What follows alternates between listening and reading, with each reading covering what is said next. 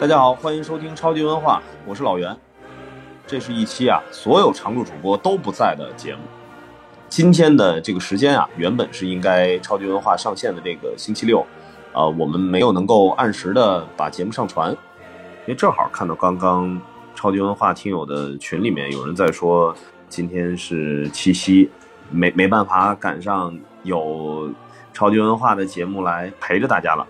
啊，所以呢。今天就临时开启这么一个话题，虽然说我是是幕后撺掇的人，呃，但我本身其实是听众，可能跟大家的区别啊，是你们都得等着我们把这个后期节目啊制作完成了，你们才能听到。我呀，就是一现场听众，几乎就是从第一期一直听到现在。如果我实在是没有时间、没有精力能够在现场去听的话，我通常听的那个版本，也都是在我们超级文化的制作组的这个群里面发出来的这个原文件，现场录制这个原文件。我基本上在这儿听完一遍啊，到节目真的上线的时候，我可能就不听了。其实现场还是有很多呃会被剪掉的部分。当然在这儿啊，也不是说想强调这个事儿，更多的呀，也跟大家稍微聊聊我当时做超级文化这个事儿的一个想法吧。之前啊，我其实拉着细菌佛跟野人，我记得当时特意啊做了一期节目，是说我们现在有超级文化的社群了，啊，也鼓励大家去添加细菌佛，然后加群，呃，也稍微的简单的聊了聊。我记得当时还聊到了沙县小吃这种模式，包括当时我在跟金花、跟院长，呃，包括佛爷，我们当时在聊的这个事儿，就是说我们想把。超级文化或者说播公社这边的话，能够打造出一些节目，它是一种开荒模式。比如说，超级文化是我们是做的第一期，就是第一档，它是一个游戏类的节目。在更早期的时候呢，这个节目呃是由金花跟梁波两个人根据自己比较擅长和感兴趣的选题先来做。其实。当时啊，我还特意跟金花跟梁波说：“我说这个事儿呢，咱们就自己闷声做。呃，如果有听众发现了，或者之前已经在关注播客公社的，那没关系。但是呢，就尽量的别在自己已有那档节目里面去宣传。就是我是希望，呃，我要去验证一件事儿，就是播客公社是不是真的能成一个公社？我们在某一个行业、某一个领域去制作这么一档节目。”是不是可以不依赖于主播的力量，就是靠公社的能量能够把这档节目撑下来？那这档节目有了流量之后，我是希望说这个节目能够服务于所有的，呃，不管叫加入公社也好吧，或者是跟公社关系比较近，然后跟我们日常都有沟通联系的这些节目，然后让大家，如果你在这个领域感兴趣，想聊的时候，你可以来到这个公共的流量池里面来录一期。其实呢，积攒完的这个量，嗯，它最终还是会回流到各自的节目当中。就比如说，我虽然说现在去说这个话呢，听上去有点不太合适啊，但是我相信超级文化是帮助钱粮胡同它的这个原本的节目之外，还是吸纳了一些新的听众的。那其实这个就是我希望能够做到的一个效果。所以啊，我也是希望说，未来希望能够加入到公社的这个大的制作体系的所有的播客，如果大家参与录制了，呃，公社出品的一些节目，类似于像超级文化，啊，又是您那边报的选题，那希望啊，稍微上一点点心，就是最起码确保咱们这个节目，呃，能够稳定的更新。我希望在未来，如果超级文化还会吸纳其他的更多的主播。或者就是现在的主播们啊，你们现在可能都在忙着各自的事儿，但是呢，毕竟这个今天这个节目断更还是跟大家有一点点关系，所以在这儿也算是提醒一下吧，呃，就算是落实一个责任制。好啊，这个发牢骚的环节呢，就先到这儿，继续啊，说我跟超级文化这个之间的一个关系，我呢就是一个跟你们相比啊比较特殊的一个听众。因为我都能在第一时间啊，最起码比你们是要更早的能够听到这个节目。我当时啊，就跟院长在聊的时候，就其实会有一个想法，就是游戏这件事儿，我我个人的话，其实不是一个呃，算不上是主机玩家，也算不上是一个什么资深的网游或者是某些大的游戏 IP 的，呃，特别了解的人。但是呢，我喜欢游戏，我喜欢游戏的原因吧，特简单，就是我觉得游戏是带给人快乐的。我希望说，我也能做一档啊，跟游戏有关的节目，能让那些跟我一样不是那么硬核的。但是又对游戏有热爱的人，能够从这档节目当中听到一些自己让自己高兴的东西，但同时呢，它又是有一些营养、有一些内容的，呃，不只是嘻嘻哈哈啊。我希望超级文化，既然当时定位在文化这一块儿，其实就是希望能够在聊天的过程当中，还让大家觉得貌似是记住，貌似是学习到了一些自己平时。呃，不太了解或者是没有太想到的一些游戏背后的内容和知识吧。呃，这个其实是我一开始跟金花我们聊到说要做这么一档节目的一个初衷吧。我先汇报一下我这个七夕的情况吧。首先呢，呃，我本来是计划着也是想玩会儿游戏的，啊，毕竟是。把这个梁波的，他之前也不算退役啊，就是更新迭代之后啊，呃，我是以公谋私的，就把梁波的 PS 四留在我自己家里了。原计划是想七夕的时候自己在家玩一会儿，哎，但是无奈啊，这个家里头他孩子呀，他不会觉得这个过什么七夕还是怎么样，他的认知就是这是一个周末啊，父母都在家，早晨睁眼起来呢，父母还在，也没有上班。所以他就会拉着我这儿，这个一直希望能陪着他玩儿。我不知道现在咱们超游的听众大概年龄阶段都是怎么样。我呀，只能是分享像我这种已经是三十好几，呃，有老婆有孩子的人，在七夕，然后作为一个超级文化的听众，现在是个啥感受？说实话，虽然说。超级文化原本明天上线这期节目啊，我现场都已经听过一遍了，哎，但是确确实实，如果说我已经养成了一习一个习惯，在每周六的时候上午，我能够知道有我想听的一档节目更新了，结果发现这个星期并没有，那我内心确实会有一些小的失落，这种失落。我我今天的这个失落感，它就是源自于我是超级文化的一个听众的这种感觉。所以为什么我说定这么一个话题呀，也是确实确实想跟大家聊一聊超级文化这档节目本身啊。我就是希望能够营造一个氛围，就是说，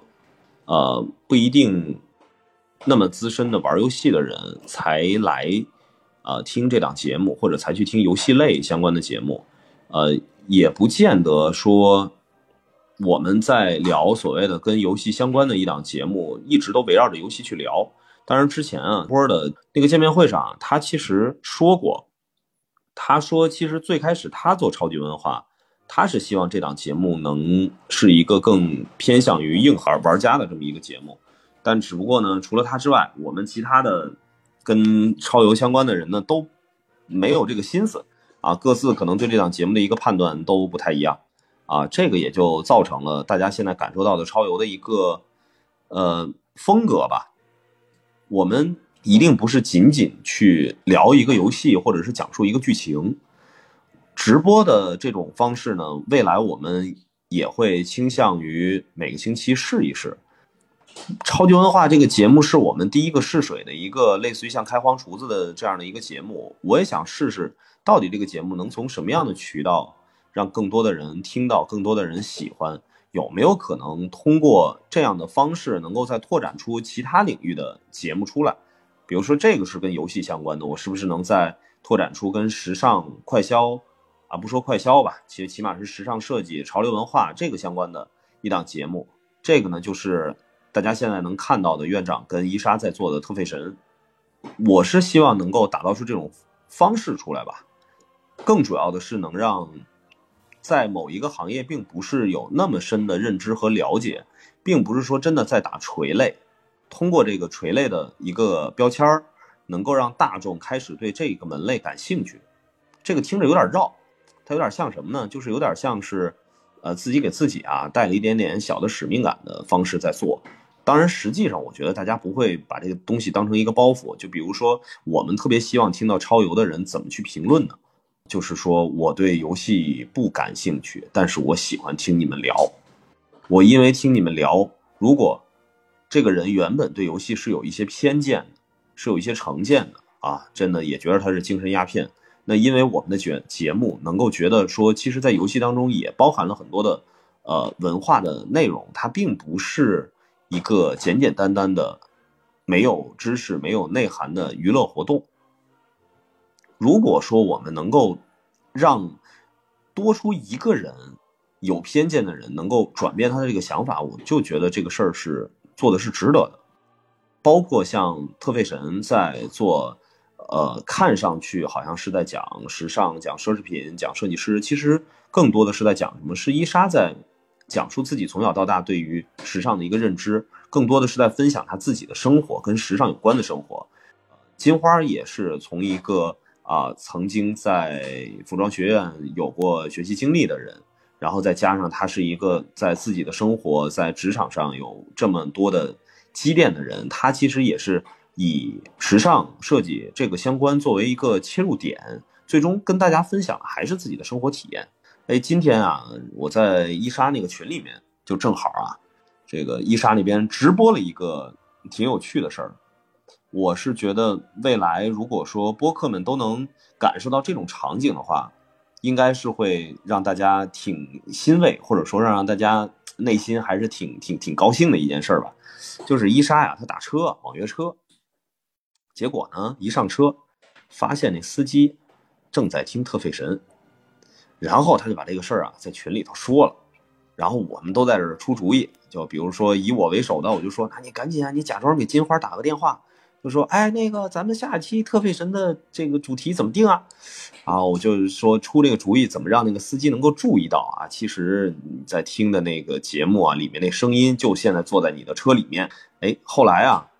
真的是到临下车没多长时间的时候啊，伊莎就跟这个司机啊就问了。就说：“哎，你听这是什么节目啊？”他说：“啊，就听的听了一个电台，然后就问这司机是谁的粉丝啊？他说是金花的粉丝啊。到最后啊，这个司机啊也没有通过这个交谈发现后边说话这人跟他听的这节目这声音是一个人，就是但是因为这个事儿呢，就是伊莎会内心有些小欣慰，就是尽管在他的角度出发的话，就是。”这么近的距离，但是一个听着我节目的人没有发现是我的声音，但是他觉得，哎，我的节目确实是有人喜欢，有人听，在现实生活当中能够碰到这样的事儿，这个其实挺能让人有动力继续去做下去的。我呀，正好是，呃，这个月因为疫情的原因，把我的节奏打乱，所以最近又挺密集的见了很多的。呃，新的播客也不是说我主动去找，就是机缘巧合，然后大家能够有机会来找到我，大家就也同样在提一个问题，就是如果做播客的人，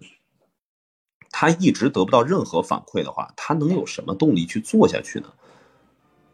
这个其实也是我这边希望去解决和突破的一个问题吧。真的是新做节目的人想获得一点曝光，获得一点流量太难了。你看，其实超级文化并不是播公社啊自己开发出品的第一档节目，这会儿就在这个直播间里面的张偏见，现在的节目名字叫 Yes I Do，刚刚上线的时候，当时是叫相亲有话说，相亲有话说才是我跟梁波在开始做播公社之后。就是真正想要去围绕某一个特定的行业，或者是某一个特定垂直的领域，去希望测试出来的一种模式的第一档节目。我现在没法评价啊，现在这个 Yes I Do 到底节目情况做的怎么样？但是其实不管我在对外的一些活动啊、商业的场合，还是说我跟播客们互相私下去探讨聊天的时候，我都会跟大家去说。事实是怎么样，我不知道，但是我相信张偏见啊，也就是我们知道的这个张扬，他因为做播客，对于他自己的工作，甚至于说对于他自己的生活，他的交际的圈子，他自己的生活的触角吧，一定是有因为播客而受益的。这就是一个职业红娘，因为播客而变成自己公司的一个金牌红娘的故事。当然，是不是事实，我有待张扬的回复啊。但是最起码这个牛呢，我是一直对外这么吹的。这个张扬的这档节目早年间的流量，其实就是靠公社的牵头，相当于真的是把公共的流量开放出来给到大家，包括特别感激发发大王。啊，当然还有这个算是张扬的师傅吧，梁波。然后中间还会有很多啊，包括像呃跟张扬同期一起开始去上线节目的，像钱粮胡同、差点 FM 还是能力有限，就是大家一起抱着团儿，在我看起来的话，也算是帮着忙啊，帮着一起把这个节目给做下去。从张扬那个节目的情况来看，其实。如果单纯的说数据还是怎么样，不见得说这是一个很成功的一个案例。如果要相比起像超级文化后来这种开荒厨子模式的方式，但是它的意义其实是还挺大的。就是如果恰好这个听到现在的这个听友，你也是在自己的行业啊，在自己的某个领域，嗯，也希望去跟自己所从事的这个专业的工作有一些联系的话。倒是可以参考一下 Yes I Do 现在的这种模式。好，那继续啊，这个说回来，这个佛爷昨天啊特别早就来到公社，就是跟我也在探讨，在交流，就觉得说，嗯，现在播客缺少一些更多样的内容和形式。我们这个交流到最后啊，马上这个院长啊，这个梁波啊，还有野人啊，马上就要到了，也就是你们其实一直啊比较期待的这个叫什么来着？波多野佛花是吧？这个波多野佛花组合，这个马上要聚首的时候，这个时候佛爷接到一电话，说自己的孩子高烧，所以呢就立马啊又赶回家去弄孩子，这个也是造成了就是明天啊大家听到的那期节目啊依然还是很可惜的，没能让四个主播团聚上。其实啊，超游的听众。我们自己做了一次开放麦，做了自己的这个线下的算什么呢？展位啊，在播客节的时候，确实也见了一些面对面的交流了，跟跟潮游的一些听众，在我们面对面交流的这个过程当中啊，我其实发现超游的听众是一群特别热心的人，就比如说，呃，像现在的佛爷的这档节目啊，体坛站着侃。他现在新更换的这个 logo 啊，也是群里的朋友哎帮忙义务设计的。还有像我们的现在群里的遥望主任啊，一直在负负责群内的这些安监的一些工作，也都是我们这个线下啊，真的面对面的交流的时候，感觉大家就透露着一种热情劲儿。就这种热情，你说跟游戏有关吗？我发现大家更主要的是希望。在超游这个里面得到的是一种声音的陪伴，就是这哥几个呀，你比如说还是我，我转换到一个我也是听众的视角的话，就是这几个主播离我很近，听起来啊，好像也是自己身边那么那那几个哎，平时就喜欢跟你聊会儿天儿啊，也跟你一块打游戏的这群人，不见得说哎他特别懂啊，懂到了说他在这个游戏里边能干点什么专业的事儿。就是因为这种距离，让我们其实建立起来的联系根本已经不是基于游戏本身了，所以听众呈现出来的状态感觉就是跟我们一见面的时候啊，都感觉特别熟啊。虽然说有时候也略显尴尬，因为 大家可能是一直在呃收听节目，觉得我们是在跟所有听众在说话。啊，我们也经常会在节目当中，你别说我了吧，就说这几个主播也会去抖一些自己的，呃，稍微的隐私一些的内容，这样呢，实际上让大家觉得主播离自己很很近，每天在身边听的这这么一个声音。但是真的在现实生活当中啊，它其实就有点不太对等。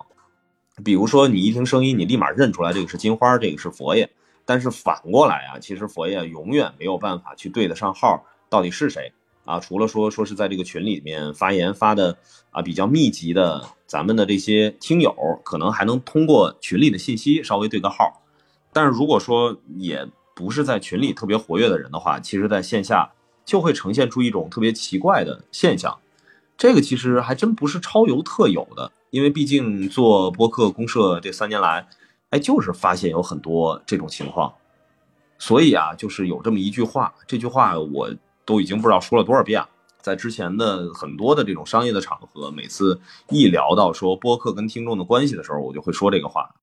具体是谁说的，我至今也没想起来。就是说啊，形容这种，呃，播客的听众已经跟节目、跟主播形成了一个很深的联系的时候，对于听众而言，这些主播们就是自己生活当中最熟悉的陌生人，他不是你真正生活当中的熟人。但是你觉得跟他很熟，我觉得这个其实就是特别的像咱们超游的听众和主播之间的这种连接的感觉吧。那我就继续絮叨，稍微的絮叨絮叨超级文化目前的这几个主播吧。这个超级文化呀，虽然是一档讲游戏的节目，但是呢，哎，真正这个玩游戏的，这个其实，呃。能为了这个节目认认真真玩游戏的，哎，目前能说得上尽职尽责的只有金花院长一个人。所以金花啊，就他老是调侃，就说这超级文化实际上是，哎，他负责玩游戏哈，然后梁波负责文化部分。实际上很多时候我这个在旁边一听，其实也不对。其实超级文化每次定完这个选题，啊，你可以把它理解成说，其实这四个主播呀。一个玩的都没有，实际上是怎么回事呢？因为大家也都知道，大家来听啊，超级文化的这些节目，我对于游戏这部分的解读，我解读成啥样都有遗漏。因为毕竟我们一开始就并不是以一个硬核游戏的这个定位去聊的，所以呢，更多的是这游戏我是不是能快速的了解一下里面的剧情，了解一下里面的背景。啊，大概的上手操作一下之后，其实每个人在我看起来都是尽职尽责的去准备了游戏背后的那部分内容。毕竟我也听超游听了九十多期了，不是像各位听众一样在每周六的时候守候在这个平台去听，而是说在每一次的录制，在这儿我是特别感激所有的主播在这档节目上投入付出的这种时间和精力的。所以呢，今天报的第一个料就是超级文化的主播呀，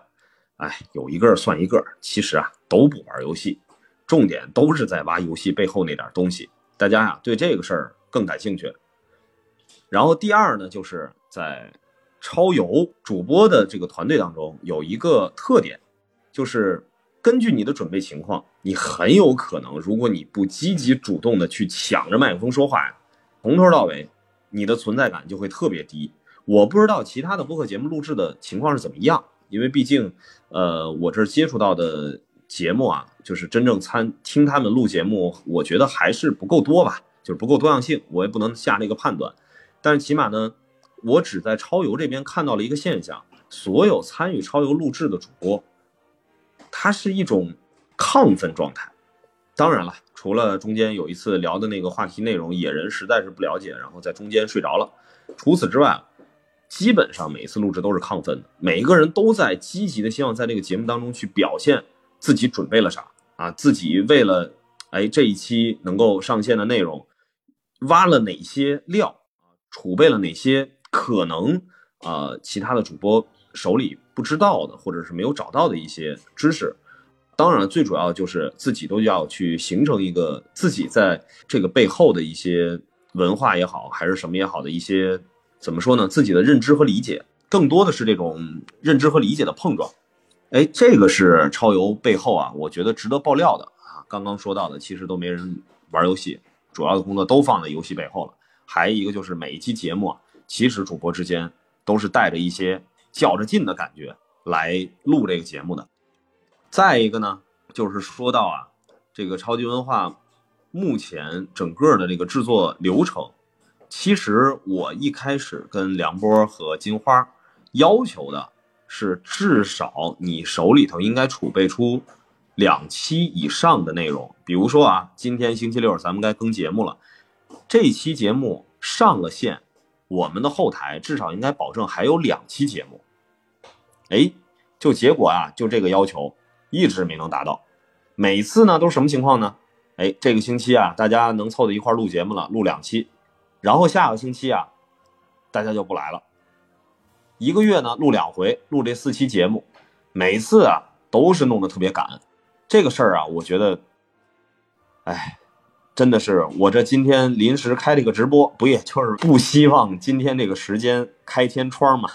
也别说没组无组织无纪律，就是我我这今天从早上开始，因为我孩子醒的比较早，所以我这早上八点的时候就在关注这个事儿，从没上线啊，一直到最后啊，我看了一下定的这个上线时间是周日的早上八点。啊，然后我就一直在思考这个事儿。你说无组织无纪律，那其实啊，不是说这些主播们，其实啊是在说我。既然我作为这档节目实际幕后出品的团队的负责人，真正啊无组织无纪律的这个该批评的人就是我。这个之前超游这不是第一次开天窗了，我都现在才才意识到，之前上一次出现类似的情况啊。是梁波同学把节目带走了，然后忘了传了。这事儿我想起来了，所以就是说呀，就是我今儿呢晚上的时候也在超游制作组这个群里头呀，单独立了个规矩，我就说，呃，谁来报的对应的这个选题？因为我们之前的这个报选题的方式是由主播四个主播来单独发起，呃，也不是轮番的，就是大家都会扔进来。我们共同来看，到底是在时间上面，在这个内容这个匹配度上面，大家是不是可以去聊？谁来发起的这个选题？谁来对这期节目的上线的，不管是录制的时间，还是后期，还是上线，啊，包括标题啊，包括简介，如果未来我们有条件的情况下，都会有封面这些内容，那。不管是我出协助也好，怎么样也好，但是真正的负责人一定是这个话题发起的人。如果再出现啊这种断更、开天窗，而且呢是其他团队的人，就是咱们团队的其他人吧，不能叫其他团队的人，团队的其他人各个环节都没有自己的问题，就是有或者是有什么问题我都不管，反正这个事儿呢就是负责人制了。出了问题怎么干呢？我觉得罚钱啊，这不太现实，我也没帮大家赚什么钱，哎。最起码的跟我一样，您啊补上一期单口的二十分钟以上的节目，我不管是用什么样的方式，如果要是说在时间上面赶不开，或者是说觉得这二十分钟单口自己一个人在没有什么准备，或者说没什么时间去弄的话，那就是最低限度要单独的给超游的听众开一场不少于一个小时的直播。我觉得这个就是一个要求，就是既然啊，咱们是辜负了听众在那个时间点的期待，那我们就用加更的方式来给听众做弥补。我我自己其实多多少少有些私心，在我跟呃《仙境之桥》做那一期探班的时候，其实我就表达过《仙境之桥》这个节目是怎么来的。如果要非要说的戏剧性一点啊，那个感觉就像是我是一个。这个行业的组织者啊，一个从业者，有一些节目，有一些类型的节目，我在目前现有的市场上听不到、找不到。那我会用什么方式来做呢？我会委托这个行业里的人去做这些我想听的节目，包括《仙境之桥》，包括《超级文化》，其实都是这么诞生的节目。我也希望说，这个模式同样呢，它也会向做节目的主播们再做一个反哺。这个所谓的反哺，就是说所有的流量其实是公开的，是公有的。当然了，可能大家会对某一个主播会有一些更深的一些追逐的感觉，我觉得这个没啥可拒绝的啊，就是这个很正常。但是呢，我希望所有在这里面做节目的人要接纳一件事儿，就是我们的节目随时为那些自己的内容也很好。然后同时呢，他又希望能够通过公社的这些节目，给自己节目稍微的涨一涨听众的这些，在我们主观的判断下比较优秀的主播，当我们发现了这些人的时候，我们啊，不管是主动的也好，还是别人希望来找到我们上节目也好，我们都会特别特别的欢迎，或者说是每一个主播必须要有一个非常开放的态度，让其他的主播进来。当然了，如果说最后我们发现现场录制完之后，整体的节目的效果不好，我也希望在不说当面说啊，呃，这有可能到时候会影响到大家实际录制时的情绪啊。但是我希望呢，负责人负责任的那一期节目，如果质量不好，不上就不上了。这个也是刚才我在提说，我一直希望说大家能把这个节目多储备出两期。这样的话，以防止万一录节目录的确确实实在质量上不太过关，在内容本身有任何问题的情况下，我们还有一些方案可以替代。哎，所以在这儿呢，也算是给各个主播，哎，给各个主播下个任务吧。哎呀，主要是现在我也不敢再做这强制要求。我估计很多听友啊也没听那个《仙境之桥》那期探班，呃，我就再多啰嗦两句，在那个探班里面。其实一上来啊，我就跟我就跟仙境之桥啊那边其实就说过这个问题了。呃，最早的时候啊，他们这节目啊是用一个双周更的方式。这个双周更呢，在仙境之桥刚刚上线那个时间啊，它有个很大的问题，就是大量的跟它同类型的，呃，或者说是同样风格的吧，就是都是以这种聊天讲个故事，做自己的生活分享体验。啊，甭管说你是从哪个话题切入，你是体育的，你是二次元的，你是游戏的，哎，但是形式上面大概是这种的。这个大家这种节目的一个更新频率几乎都是周更。你看，就像现在咱们在这个群里头说到的情况一样，因为大家会有一个就是生活嘛，周一到周日的这个方式来生活呢，它不就是一个所谓的周期嘛？那你用一个半个月作为你的周期，那。对于很多人来说，跟自己的生活周期匹配不上，他很容易就忘掉你，或者说，你半个月更新这件事，对于很多人很难记忆。也就是说，我们其实是按周过日子的，一年啊五十四个星期，差不多啊。当然有多有少，他赶的这个头啊尾啊的不好说。通常你跟人约个什么事儿，都会跟人家说，我下周几啊跟你见个面，然后再看一下那个是星期，呃，这个星期几对应的是这个月的哪天，或者是反过来。但是这个是一个校准的方案，所以这个半月这个东西啊，它确实跟大量的听众的习惯很难匹配。所以当时啊，我就跟仙影之桥要求我说：“你们啊，如果实在只能是这个半月更，也有个简单的方案，就是你先停一个月，你先停一个月，你手里不就攒出两期了吗？然后你按照现在一样的这种节奏啊，你手里头只要有两期储备，一直都有的话，其实还是能维持周更的。”哎，我觉得这个按照数学的逻辑来说，我说的应该没错。哎，结果呀，仙境之桥啊就听从了我的意见，然后呢，先进行停更，然后一停哈，就停了三个多月。因为停了这个，所以啊，就一直就没想好到底要录啥。哎，多批评这个泱泱在早年犯下的这些幼稚的错误。当时沉迷于动物森友会，这个一发不可收拾，然后这就光玩游戏去了。几个月啊，没找着人，据说是每天都只能在岛上看到他。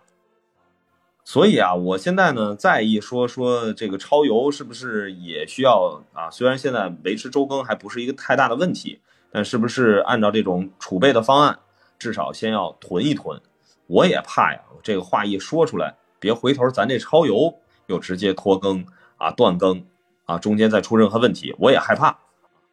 所以这事儿啊，就别强制要求了。但是大概呢，超级文化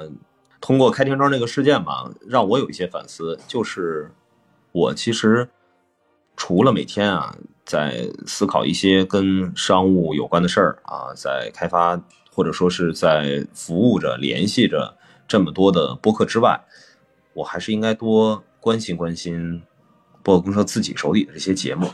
哎。正好啊，今天还有一个好消息是在直播的时候跟大家宣布一下，已经有热心的听众在咱们那个群里面已经说了这个问题了，就是经过我们和苹果接近半年的交涉和协调，终于超级文化啊，包括体坛战士侃，包括特费神，我们这些节目终于又重新的出现在了苹果播客上面，也就是说，我们最起码对于。呃，大家的收听习惯是通过苹果播客的这个软件直接来下载收听的，哎，不会再成为一个障碍。呃，对于人家就是习惯用这个软件的人来说，哎，这个渠道呢重新恢复了，所以在这儿啊也算是跟大家通个气儿。另外呢，呃，特别感谢，也特别的期待着大家能有更多的跟超级文化的制作组沟通的机会，不管是你们希望我们聊哪些游戏，聊哪些话题，这些东西我们其实都是非常欢迎的。但是同时呢，因为确确实实也出现了一些不太让人心里不太舒服的一些情况啊，也不说一一一些情况，就是个个例，它其实已经是涉及到怎么说呢，有一些小小的骚扰了。所以在这儿呢，我也是代表所有的主播吧，因为毕竟被这位呃朋友怎么说呢挂出来的啊，或者说不管是私信也好，还是什么方式也好，催更的这个节目也已经有个好多档了。所以我也替他们来给这位朋友呢回复一下。首先，做播客这件事儿，我们期待的是跟喜欢自己节目的、喜欢同样话题内容的、有共同兴趣爱好的听友进行平等的交流。这种所谓的平等，就是主播有选择自己做什么节目、做什么内容、选题的自由，听众也有自己去选择自己要不要听话题内容的自由。这件事情，我觉得不能成为一个绑架，因为在最近的一个月吧，不只是一档节目的主播，啊，也不只是两档，也不只是三档，收到了同一位听友的催更，特别明确的指向，说你应该更新哪个哪个内容，如果你不更新，我就会不舒服，然后呢，会反反复复的。去发私信，或者是在大家的这种呃能够看到的社媒当中去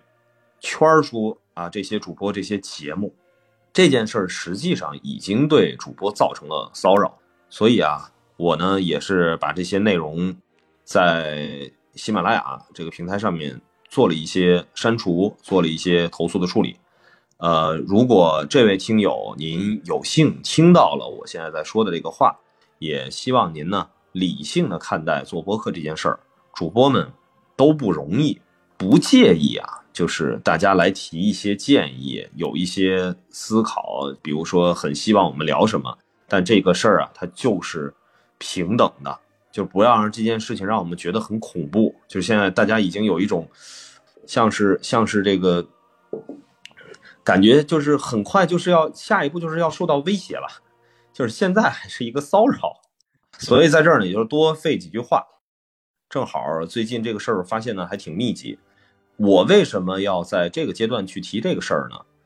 这位朋友啊，做了一个稍微极端点的事件，这个已经影响到了公社的一些，不管是声誉也好，还是其他的一些，还挺重要的。据我这边的客服的小伙伴跟我的反应是。他伪装自己是公社的客服，联系了主播，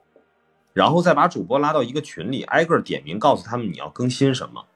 那这件事儿的话，其实已经影响到了公社对外的一个形象，所以我不清楚会不会，因为这个事儿我也我也我也无从去考证啊，到底他从过去到现在就是这种行为做了多少次啊，都面向哪些主播做了，所以如果在这儿。有这些节目的听众，或者说有发现了这个情况的朋友啊，就及时的去纠正一下。就是公社从来没有以一个客服的名义加上其他的节目的主播，然后去跟他讲你应该更什么内容。就这件事儿的话，我们从来没有干过。但是今天其实主要的目的是不想、不希望让超级文化这档节目开天窗。然后同时，确确实实，我也有一些话想跟大家去说。在这个超级文化的这个群里面，我我看到了让我比较感动的，就是大家这其实真的是每周六有一种守候的感觉，希望能够在周六的时候，超级文化的节目能够陪伴大家这么一个周末。确确实实啊，这个今天呃那个野人跟我说了一下，就是为什么会出现这情况，我觉得也是让我觉得没什么可反驳的。大家也都知道，野人斥巨资。然后这个打造了一个在双井优势阁的，现在叫锦瑟啊剧本杀店，在周末啊，肯定是一个相对旺的这么一个时段，野人从今天睁开眼一直到现在啊，都在忙啊。他自己要亲自作为这个剧本店的老板，要亲自当 DM 当主持人去带本儿，就是我们俗称他现在正在正在车上啊，一车一车在带人。所以啊，这个中间，比如说啊，从上午一直到下午，他也没有时间去盯着这个节目的一个具体上线的情况。我是觉得是能理解，或者说我没啥可说的。我我我就想啊，如果要是我能帮着野人这剧本店能再多拉一些客人，他的店里生意好了，他是不是就能腾出钱来，哎，雇一些主持人啊？哪怕说真的是招个店长帮他去打理。哎，这样解放他的时间，哎，再来去干这个事儿。他跟野嫂现在的关系这么稳定，所以这个是我能够想到的，或者说我自己给出的一个解决方案。不希望说把这个事儿最后归结再说啊，你自己忙你剧本店的事儿，但是这个超级文化也是你的节目啊，你要更上心啊，我非要让你。像一个怨妇一样，是吧？我非得问你说，你到底是更更更爱我一点，还是更爱他一点，是吧？我觉得这个没劲了。那那说白了，谈到刚刚群里也在聊，是说有组织、有纪律这些问题，是吧？那其实是我的问题。有什么想跟超游的主播说的话的话，特别希望大家去直接在评论区跟大家互动。同时呢，鼓励鼓励啊，鼓励大家还没有给超级文化这张专辑评过分的朋友们。哎您去点个评分不求您非得给点满了，啊，客观一点啊，但是尽量的你也看一看我们目前的这个评分的情况啊，您别这个突然恶意打个分这就可以了。谢谢大家，谢谢大家，拜拜，拜拜，拜拜。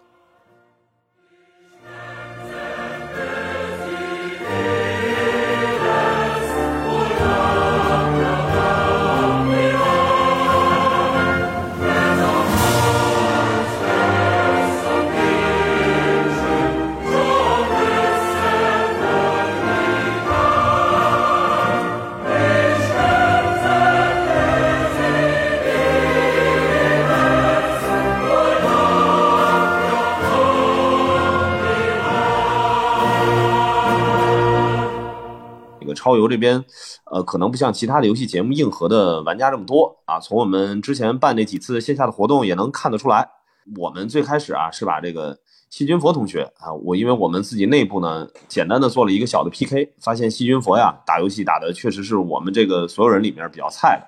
所以啊就让他做啊，有点像是我们这个守关的外面的第一关吧，就是说你起码先把细菌佛打赢了，然后下一个呢可能是野人。啊，再下一个可能是梁波啊，当然了，梁波跟金花他们俩到底谁打得好，这个事儿梁波目前觉得还有争议，啊不重要。但是我们线下搞完这个现场的这个竞赛活动啊，呃，这个细菌佛同志这个手类非常成功，就是以他的游戏水平啊，已经阻挡了很多的呃来现场来参与活动的朋友们。所以啊，我们就得出一结论，这个超级文化的听众啊。啊，硬核玩家比例太低了。